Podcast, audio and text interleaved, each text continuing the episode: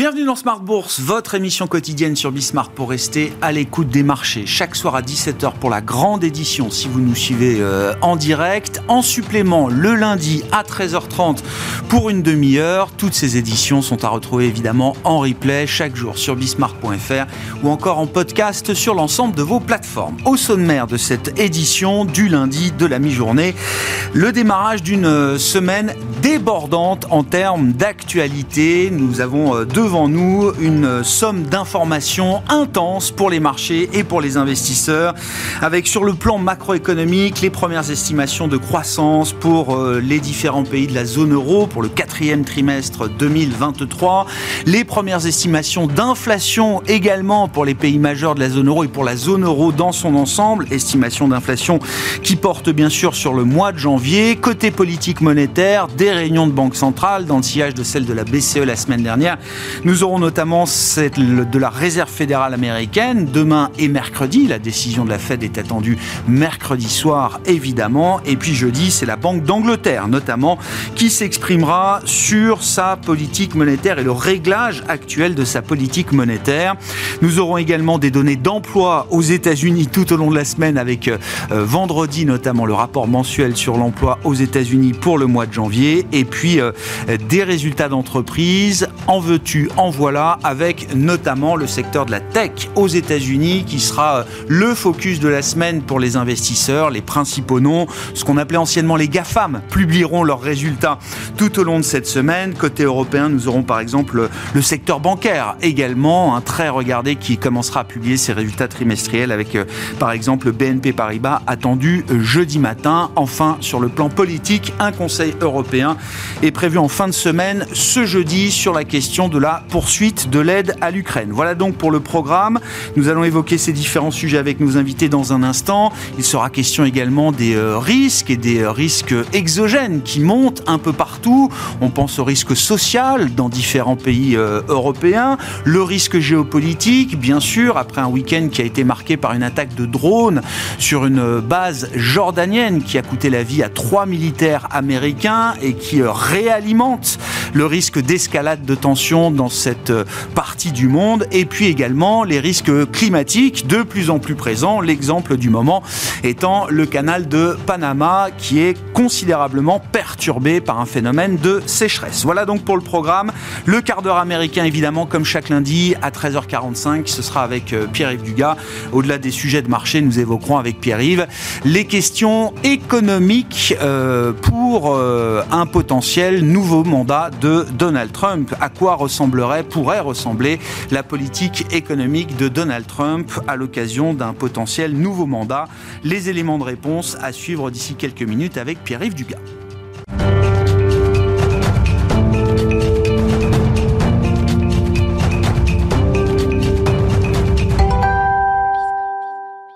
C'est la séquence convergence d'informations pour les investisseurs entre les banques centrales, la macroéconomie et les résultats d'entreprise. Nouveau tour de piste pour les banques centrales cette semaine avec notamment la Fed attendue mercredi soir. Nous, en parlons avec euh, John Plassard avec nous en visioconférence spécialiste en investissement chez Mirabeau. Bonjour et bienvenue euh, John.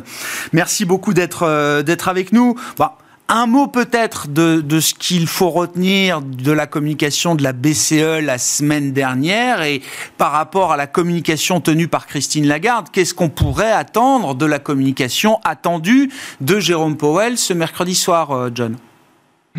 Bonjour Grégoire. Alors on, devrait avoir plusieurs choses. D'abord, euh, euh, on pense que le ton devrait être un peu plus haut quiche que la dernière fois qu'il a parlé, qui avait laissé plus ou moins une porte. En tout cas, le consensus avait entendu qu'il y avait une porte qui s'était entrouverte pour qu'on puisse, pour que la Fed puisse baisser ses taux en mars. Ça va pas être le cas. Si on regarde ce que disent les minutes de la Fed euh, qui ont été publiées en décembre, vous savez, c'est le rapport préliminaire avant deux semaines avant la réunion de la Fed. Eh bien, elle suggère que d'un côté, euh, les risques de hausse de taux ont diminué, euh, même si on sait qu'il y a des effets de base en début d'année, mais d'un autre côté, c'est ça qui est important de noter, c'est que les minutes de la Fed notent qu'il y a une inflation persistante qui subsiste, notamment sur le secteur du logement et des services non résidentiels. Donc, qu'est-ce que ça veut dire? Ça veut dire que euh, si vous avez un balancier qui euh, s'arrête au milieu d'une certaine manière et que les toutes dernières statistiques économiques qu'on a eues, notamment la semaine passée sur la croissance américaine, largement supérieure aux attentes au quatrième trimestre et sur l'ensemble de l'année, eh bien, ne laisse que très très peu euh, de d'espoir, je dirais, sur une baisse des taux en mars prochain. Alors, euh, normalement, euh, Jérôme Powell devrait confirmer ça, devrait être un peu plus dur dans son discours qu'il ne l'avait été. Alors évidemment, il va y avoir pas mal de, questions qui vont lui être posées euh, en sachant, en lui demandant si c'est un rétro-pédalage ou c'était une erreur de communication. Alors évidemment, il est assez fort pour s'en sortir. Donc euh, à ce niveau-là, ça devrait être euh, très intéressant. Et il y a une chose, Grégoire, que dont personne presque ne parle, c'est que vous savez qu'à partir de, cette année, comme chaque année, eh bien, vous avez des nouveaux membres de la Fed qui sont des membres entrants et d'autres sortants. Vous en avez quatre qui rentrent, quatre qui sortent pour les votes. Et cette année, ceux qui rentrent, eh bien, sont des membres qui sont plus hawkish, plus faucons. Et donc, euh, on pourrait avoir potentiellement dans le discours, le premier discours dans cette euh, première réunion de la, de fête de l'année, eh bien, un discours qui soit un peu plus hawkish mais qui, qui, soit alimenté par ces nouveaux membres qui arrivent ici en ce début d'année. Donc c'est très intéressant de regarder ça, aussi très intéressant de regarder comment le marché va réagir. Hein. On rappelle quand même, par exemple, que le rendement du 10 ans américain est remonté à 4,15, euh, voire 4,18 euh, la semaine passée, que le dollar s'est nettement apprécié euh, face à l'euro, alors que tout le monde pensait que c'était le sens inverse qu'allait prendre la paire euro et donc euh, ici, on devrait avoir une confirmation de ces nouvelles tendances mercredi soir. Bon, ce sera évidemment l'un des événements à suivre euh, cette semaine parmi tous les autres que je citais en introduction. Euh, John, euh, évoquons également avec vous ben, certains risques, risques exogènes qui sont présents aujourd'hui dans le radar des investisseurs avec une dynamique plutôt en, en, augmentation. On pourra parler du risque social. Il y a également ce qui se passe autour du transport maritime. John, alors perturbé évidemment par les événements au Moyen-Orient et par l'accès toujours plus difficile de la, de la mer Rouge, euh, évidemment, mais il y a également dans l'autre partie du globe ce qui se passe autour du canal de Panama, qui n'est pas neutre. Ça fait déjà des semaines que ce phénomène de sécheresse s'est installé, euh, John. Qu'est-ce qu'on peut dire de la situation euh, à ce stade et des enjeux que représentent les perturbations du transport à travers le canal de Panama pour la sphère économique en général?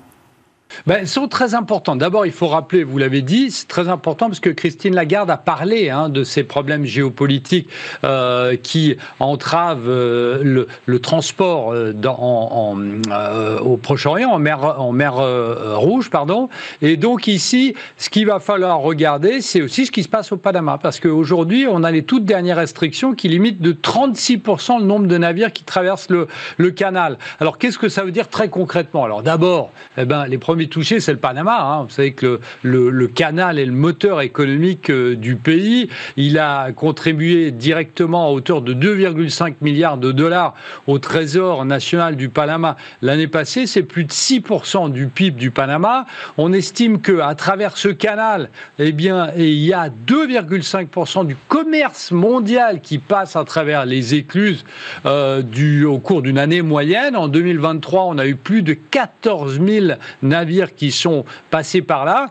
Et il faut savoir que, en fait, si vous ne passez pas à travers le, canal du Panama, vous passez par le Cap Horn. Alors, très, très concrètement, qu'est-ce que ça veut dire? Ça veut dire que si vous avez un, bateau qui relie New York à San Francisco, eh bien, il devrait, normalement, il fait 9700 euh, km en passant par le canal de Panama, mais s'il passe par le Cap Horn, il fait 24 500. Donc, 9700 contre 24 000 500 km. Donc c'est un détour énorme. Alors, il y a des impacts. Alors, euh, vous l'avez dit, à, court terme, eh bien, sur le ralentissement du trafic maritime, comme on a en mer Rouge, vous avez des retards, bien évidemment. Vous avez une augmentation des coûts, et puis vous avez une perturbation de la chaîne d'approvisionnement. Hein. On s'en souvient, euh, notamment lors du Covid, que ça avait eu un impact très important, notamment sur la livraison des, semi-conducteurs. Alors, c'est pas là, on parle pas de l'Asie, hein. on parle surtout de, l'Amérique et des pays euh, d'Amérique et Amérique latine. Et l'impact sur le plus long terme, eh bien, est encore plus important. Pourquoi? Parce que euh, il y a ces modifications qui doivent, qui vont se faire potentiellement plus ça va durer, et donc ça va avoir des effets dévastateurs sur l'économie panaméenne et dans la région et nuire bien évidemment à la réputation du Panama. Il faut juste rappeler une chose, c'est qu'au Panama vous avez plusieurs lacs, et bien dans ces lacs sont extraits de l'eau qui normalement est aussi filtrée pour avoir de l'eau potable pour la population. Mais cette eau est tirée pour être mise dans le canal pour éviter qu'il s'assèche pardon, totalement. Donc on voit que c'est une situation extrêmement importante et les banquiers centraux le regardent de plus en plus près parce que ça a aussi un impact sur l'inflation. Puis c'est la, répétition évidemment de ces phénomènes hein, qui euh, marquent les esprits. Alors euh, j'ai moins en tête ce qui se passe au Panama, au canal de Panama depuis ces dernières années, mais en revanche, je sais que chaque été depuis plusieurs années maintenant, on regarde le niveau du Rhin en Allemagne, euh, John, et qu'on a des mesures évidemment très précises et qu'au fur et à mesure des, étés chauds qui se succèdent, on voit effectivement le Rhin et des niveaux d'eau dans le Rhin qui ne permettent plus à certains moments de faire passer autant de de, bateaux, de chimiquiers et autres que, que d'habitude. Ça, ça coûte aussi de la croissance à chaque fois, en instantané en tout cas, pour un pays comme l'Allemagne. Oui, tout à fait. Et vous avez de nombreuses études qui sont ressorties chaque année parce que plus les années avancent, alors on peut l'appeler euh, le phénomène climatique, ce que je pense, mais euh, a des gens qui disent El Niño, etc. Mais, très concrètement, c'est un assèchement et c'est les bateaux qui sont les plus lourds qui ne peuvent pas passer. Donc ça a un impact économique très très important sur l'Allemagne qui se ressent entre autres, alors aussi pour d'autres raisons, mais sur la croissance économique négative de l'Allemagne actuellement, qu'on le veuille ou non. Comment est-ce que vous regardez la montée des, risques sociaux euh, aujourd'hui en Europe? Alors évidemment en France, en, premier lieu euh, peut-être, mais également dans un pays comme l'Allemagne ou d'autres, euh, John. Est-ce que ces risques sociaux font peser effectivement un, un risque économique immédiat pour des économies? Alors certes résiliente par rapport à toutes les crises et tous les chocs que l'on a encaissés ces dernières années, mais des économies néanmoins vulnérables. On le verra notamment avec les chiffres de croissance trimestriels pour différents pays de la zone euro. On devrait tourner autour de zéro, si ce n'est zéro moins encore pour euh, la fin d'année 2023.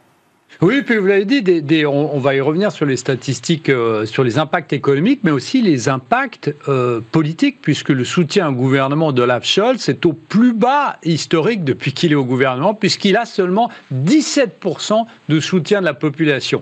Donc vous voyez, plus personne ne soutient le gouvernement à cause, eh bien, à cause de ce qui se passe et à cause des blocus et, d'autres choses qui sont en train de se passer au niveau social. Donc si on revient, euh, eh bien, aux grèves en Allemagne, eh bien, on sait que, par exemple, les agriculteurs, euh, évidemment, on les a aussi euh, en France, c'est problème, mais les agriculteurs euh, affirment que les réductions aujourd'hui des, prix menacent leurs moyens de subsistance et surtout la compétitivité de l'agriculture allemande par rapport à d'autres agricultures en Europe et puis en, ex-Europe de l'Est. Vous avez aussi la Deutsche Bahn euh, qui est en, faillite permanente, hein, qui perd, euh, qui a une dette de plus de 30 milliards de dollars, et eh bien, qui euh, fonctionne au ralenti. Et donc vous avez les cheminots allemands qui font grève, vous avez les transports transporteurs, pardon, je vais y arriver, allemands qui euh, s'insurgent contre euh, euh, l'augmentation des péages. Et puis vous avez les médecins allemands aussi qui veulent faire grève. Donc qu'est-ce que ça veut dire?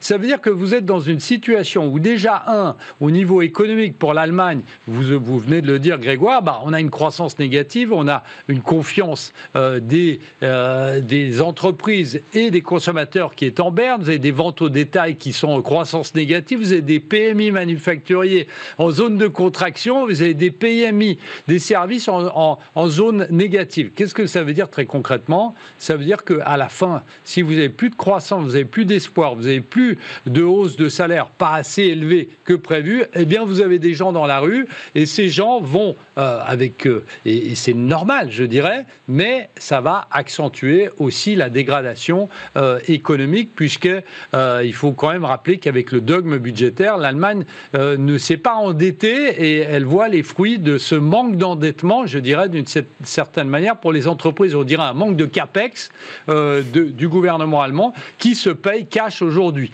Et donc, si vous regardez, évidemment, l'impact des, grèves est difficile à mesurer parce que c'est évidemment la, durée de la grève qui vous donnera l'impact économique exact, mais on estime entre 3 et 5 milliards par année les grèves en Allemagne, ce qui représente 0,04% à 0,07% du PIB allemand. Si vous prenez, vous devez vous en souvenir, euh, la grève de Lufthansa en 2019-2020, euh, elle avait elle avait, euh, coûté à la compagnie aérienne 1,5 milliard de dollars. Et dernier, tout dernier exemple, il y avait la grève de Verdi, quand, comme on l'appelait en 2022, qui avait coûté, parce qu'elle avait poussé le gouvernement à augmenter les salaires, elle avait coûté au gouvernement euh, environ 4,3 milliards d'euros. 4,3 milliards d'euros. Et donc on voit ici qu'il y a un impact économique très très important et donc il faut des réformes de fond,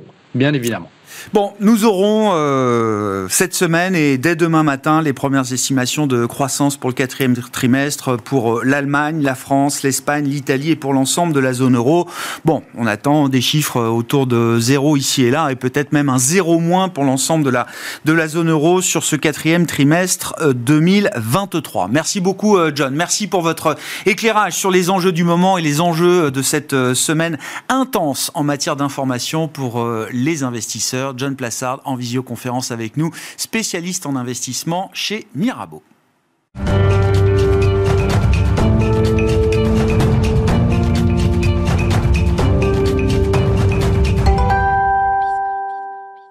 Reprenons le fil des enjeux de la semaine avec notre quart d'heure euh, américain, notre rendez-vous hebdomadaire pour traiter de l'actualité américaine avec notre correspondant américain en visio avec nous, lui aussi. Pierre-Yves Dugas, bonjour et bienvenue euh, Pierre-Yves. Merci d'être avec nous, fidèle au rendez-vous au démarrage d'une semaine qui sera intense. Effectivement, les investisseurs étant directement concernés par la réunion de la Fed et les résultats d'entreprise et notamment de la tech euh, américaine. Il y a deux événements d'ailleurs qui vous ont marqué ces derniers jours euh, euh, au sujet des enjeux boursiers, on va le dire comme ça, euh, Pierre. C'est ce qui s'est passé autour d'Intel et de Tesla. Oui, je vous en dis un mot, mais auparavant, vous en avez oublié un tout petit détail. Et nous espérons tous que ça ne restera qu'un petit détail, parce que pendant des dizaines de trimestres, ce n'était qu'un petit détail. Nous attendons les annonces du Trésor américain en matière de composition de ces refinancements et de ces émissions obligataires. Ça doit tomber demain. Vous vous souvenez que le 1er novembre, on avait tous euh, poussé un grand soupir de soulagement en apprenant que le Trésor américain, finalement, s'alignait sur la minorité de ses contacts euh, à Wall Street et décidait d'émettre un petit peu moins d'obligations à 10 et 30 ans la courbe des taux s'en était soulagée, les marchés s'étaient envolés. Donc n'oublions pas cette information supplémentaire qui pourrait n'être que marginale, et on souhaite qu'elle ne soit que marginale, mais qui pourrait avoir son importance. On a eu deux catastrophes la semaine dernière. Euh, d'abord, les, sept mercenaires de Magnificent Seven ne sont plus que six. Il y en a un qui a été éjecté de la bande, euh, c'est Tesla. Tesla n'est plus une société de croissance pour le moment. Euh, et c'est assez surprenant de voir le massacre boursier de, Tesla. La valeur a perdu 12, euh, 12 en, quelques minutes le soir de la publication de ses résultats trimestriels parce que on avait des signaux indicateurs de difficultés de marge de Tesla avec des baisses de prix qui ont été annoncées en Chine et en Allemagne dans les, dernières semaines. Euh, Elon Musk lui-même n'avait pas caché le fait que la demande de véhicules électriques n'est plus ce qu'elle était et que la concurrence est de plus en plus forte et donc que les marges de Tesla ont baissé par rapport à ce qu'elles étaient l'an dernier. Et malgré cela, le marché s'est laissé surprendre, ce qui nous prouve que nous étions vraiment priced for perfection, que nous n'avions aucune marge d'erreur. Autre exemple, Intel. Intel, là aussi, qui n'a pas publié de résultats catastrophiques ou choquants par rapport à ce qu'on aurait pu imaginer, et pourtant, Intel qui nous indique que euh, l'année 2024 sera probablement une année de transition à nouveau, euh, Intel qui n'a pas à proposer de, produits particulièrement euh, ciblés sur les applications d'intelligence artificielle, et Intel qui a perdu en quelques minutes 25 milliards de dollars de capitalisation. On espère que dans les résultats qui vont tomber au cours des prochains jours, qui sont les résultats ben, des autres membres de la bande des sept, nous n'aurons pas de, de telles surprises, avec un regard particulier tout de même pour Apple qui n'est plus la première capitalisation américaine, qui maintenant est dépassée par Microsoft, là aussi, en partie parce qu'Apple, pour le moment, a été assez silencieux ou assez discret sur euh, ce que pouvait représenter pour ses produits et pour ses services euh, l'intelligence artificielle. Intéressant ce que ce que vous appelez ce pricing pour la perfection euh, chez Intel par exemple. Je crois que au regard des espoirs qui étaient soulevés avec euh, l'intelligence artificielle Intel à un moment était mieux valorisé que Nvidia hein, avec euh, des résultats effectivement qui ont déçu la semaine dernière et un retour à la réalité un peu difficile. Il y a la question des perspectives et de l'opérationnel pour ces entreprises richement valorisées de la tech américaine il y a également la question de leur sensibilité au taux d'intérêt. Alors depuis quelques semaines, depuis euh, la fin d'année dernière, effectivement, les choses vont mieux, les choses vont dans le bon sens avec une détente des rendements euh, obligataires. Mais quand on a vu encore la croissance spectaculaire de l'ensemble de l'économie américaine au dernier trimestre, qu'on a devant nous euh, d'ici 48 heures une décision ou une communication importante de la Réserve fédérale américaine, est-ce qu'on pourrait avoir à nouveau un, un espèce de phénomène de double peine pour cette tech américaine ou certains acteurs de cette tech américaine C'est assez surprenant de voir que la tech, euh, enfin que les plus grosses valeurs de la technologie américaine se sont si bien comportées dans un environnement où on est passé en gros de 3,97 le, 2 janvier à 4,16, 4,17 pour le rendement du, du T-bond à 10 ans. Euh, il y a encore quelques mois, à chaque fois que ce rendement montait un petit peu, on avait de grosses sorties sur euh, les investissements euh, dans ces valeurs de la technologie et leur valorisation élevée les place clairement dans une situation de vulnérabilité. reprenons l'exemple de Tesla à propos de valorisation. En dépit de tous les signaux dont nous disposions, je ne reviens pas dessus, la Chine, l'Allemagne, l'Europe, la demande aux États-Unis, etc. Et en dépit d'une forte chute de 27%, je crois, oui c'est ça, depuis le début de l'année du cours de Tesla, 27%, une valeur qui avait, c'est vrai, euh, euh, gagné euh, quelques 73% l'an dernier. Eh bien, le ratio prix-bénéfice courant de Tesla aujourd'hui, c'est 42. Le ratio prix-bénéfice attendu, c'est 60. On est toujours dans une situation où, en dépit d'une forte correction qui manifeste le fait que beaucoup de gens ont été surpris, on est toujours dans une situation où on reste priced for perfection, perfection who's nowhere around. ouais, on verra effectivement. Bah, oui, tout peut se dérégler. Effectivement, la perfection n'est peut-être pas là où on l'attend, en tout cas pour un groupe comme Tesla euh, aujourd'hui. Oui, 62 PE, c'est euh, c'est du niveau d'Hermès, quoi. Ça reste euh, exceptionnel, extraordinaire, spectaculaire. C'est des écarts types très importants par rapport à la moyenne. Hein il faut de la croissance pour justifier ça. Tesla nous a annoncé qu'il n'y aurait pas de croissance cette année. Alors, euh, on voit que les marges ont un petit peu baissé. Euh, moi, j'ai rien du tout contre Elon Musk. Je trouve que c'est un personnage absolument extraordinaire. Euh, heureusement qu'il est là pour mettre un peu d'ambiance.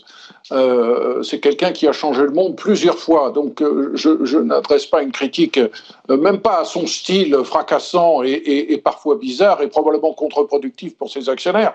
Mais payer aussi cher pour une société qui a, pour le moment, mis sa croissance entre guillemets, c'est quand même assez dingue.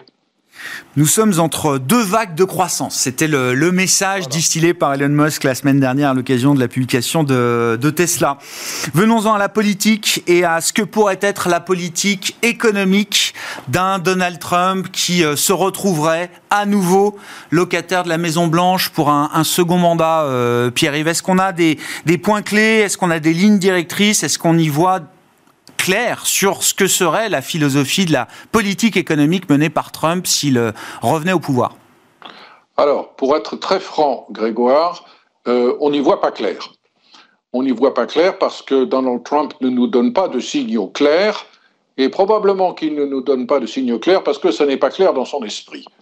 Euh, ce que l'on croit comprendre et ce qui est assez logique, c'est d'abord qu'il y a une grosse inquiétude en Europe, une inquiétude dans les milieux patronaux américains qui n'est pas du tout dans la même proportion que l'inquiétude manifestée par les patrons européens à Davos en particulier. Euh, on a vu Jimmy Dimon, le, patron de, JP Morgan Chase, la plus grande banque américaine, tenir des propos finalement euh, euh, assez flatteurs à l'égard des résultats économiques et de la politique économique qui avait été suivie par Donald Trump pendant quatre ans.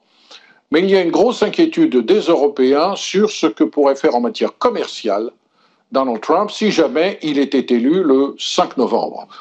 et là, je trouve que c'est assez paradoxal parce que depuis que Joe Biden est arrivé au pouvoir, il a maintenu en place toutes les sanctions commerciales que Donald Trump avait imposées, non seulement à la Chine, mais aussi aux Européens. Aucun des contentieux inventés pratiquement de toutes pièces par Donald Trump n'a été réglé depuis trois ans et demi, euh, depuis trois ans, pardon, euh, par, Joe Biden, les Européens ont été extrêmement gentils, extrêmement conciliants, et même sur l'acier et l'aluminium, où il y a eu une petite évolution, le contentieux sur le fond n'a pas été résolu.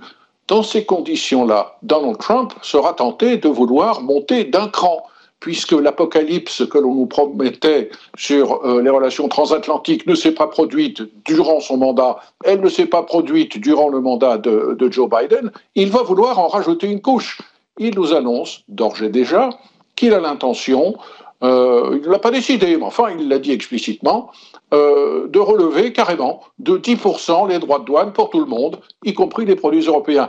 On croit comprendre que ce serait une, une, sanction qui ne serait imposée qu'à condition que, en retour, euh, les Européens ne fassent pas des concessions. En ce qui concerne la Chine, il est clair que là, on risque de monter d'un cran le ton monte parce que ce ne sont plus simplement des rivalités euh, commerciales euh, qui sont en jeu, mais c'est également euh, un jeu géostratégique et militaire. Et là, le Congrès est complètement uni derrière le futur président américain, qu'il s'appelle Joe Biden, qu'il s'appelle Joe Manchin ou qu'il s'appelle Donald Trump, pour rester extrêmement dur à l'égard de la Chine. Bon, J'allais dire, le, playbook de Trump n'a pas euh, considérablement changé depuis, depuis sa, sa, précédente élection, euh, de ce point de vue-là. Il y a un point qu'il faut mentionner dès maintenant. Enregistrez-le, on pourra le rejouer euh, dans deux ans. Le mandat de Jérôme Powell en tant que président du Conseil des gouverneurs va expirer en 2026, début 2026. Si Donald Trump est président, je serais fort surpris que euh, le mandat de Jérôme Powell soit renouvelé. Qui Donald Trump pourrait choisir? Mystère et boule de gomme. Mais ça, c'est une décision importante qui risque de faire bouger les marchés euh, dans les mois qui vont précéder il avait, euh, oui, il avait été assez virulent contre la politique monétaire menée par euh, Jérôme Powell du temps où Donald Trump était effectivement à la, à la Maison Blanche. Merci beaucoup Pierre-Yves. Merci pour votre éclairage hebdomadaire. Ce quart d'heure américain, chaque lundi euh, en direct entre 13h30 et 14h si vous nous suivez à la télévision et à retrouver bien sûr en replay sur bismarck.fr ou encore en podcast sur l'ensemble de vos plateformes préférées.